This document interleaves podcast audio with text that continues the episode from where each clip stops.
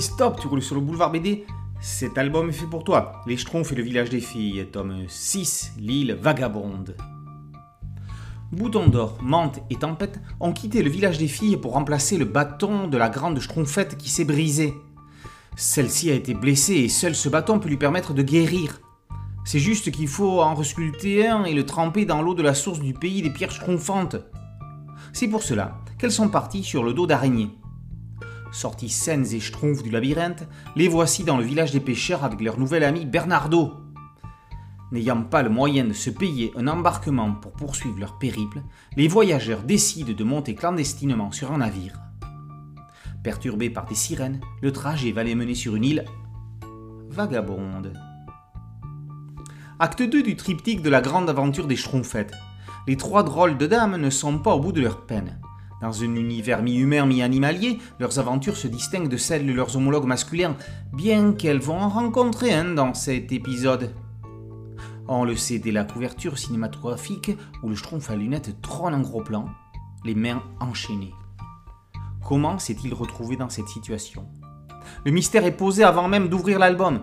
Si les marins, plutôt pirates, vont avoir les oreilles brisées par la voix casserole de Bouton d'Or, c'est le chant des sirènes qui va leur poser problème et va extraire nos amis de leurs griffes. La suite se déroulera sur la fameuse île dont on ne découvrira qu'à la fin pourquoi elle est qualifiée de vagabonde. Luc Partouns et Thierry Culliford ont eu l'excellente idée de se lancer dans ce feuilleton qui permet de développer au maximum l'intrigue, mêlant avec habileté aventure et humour, comme dans la plus pure tradition franco-belge. S'adressant à de jeunes lecteurs, les scénaristes auraient pu tomber aisément dans la facilité. Pourtant, les choses trappes dans lesquelles ils placent leurs personnages ne trouvent jamais leur issue dans l'évidence. L'histoire des sirènes ne finit pas comme pour Ulysse. La séquence de la reine a aussi une conclusion imprévue. Les tintinophiles avertis décèleront dans l'album deux clins d'œil fortuits ou non à Tintin.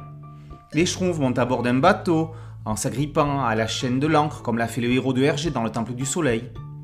Le prophète annonçant l'Apocalypse à la folie de Philippus dans l'étoile mystérieuse. Tout ça prouve que depuis l'âge d'or, les lecteurs de ce type de bande dessinée ont un imaginaire collectif et une culture commune. C'est merveilleux. On l'a dit, la série est l'une des rares mélangeant humains et animaux humanisés. Pourtant, on ne se pose jamais de questions.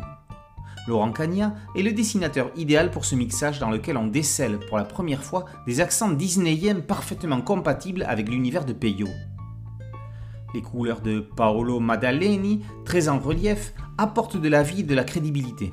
C'est intéressant à analyser, parce qu'on en est heureux dans cette série parallèle, mais on ne voudrait pas que la série mère soit mise en couleur de cette façon.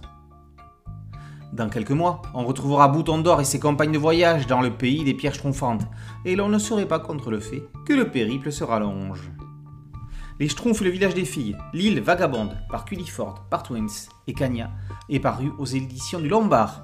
Boulevard BD, c'est un podcast audio, une chaîne YouTube et un site dédié. Merci de liker, de partager et de vous abonner. A très bientôt sur Boulevard BD. Ciao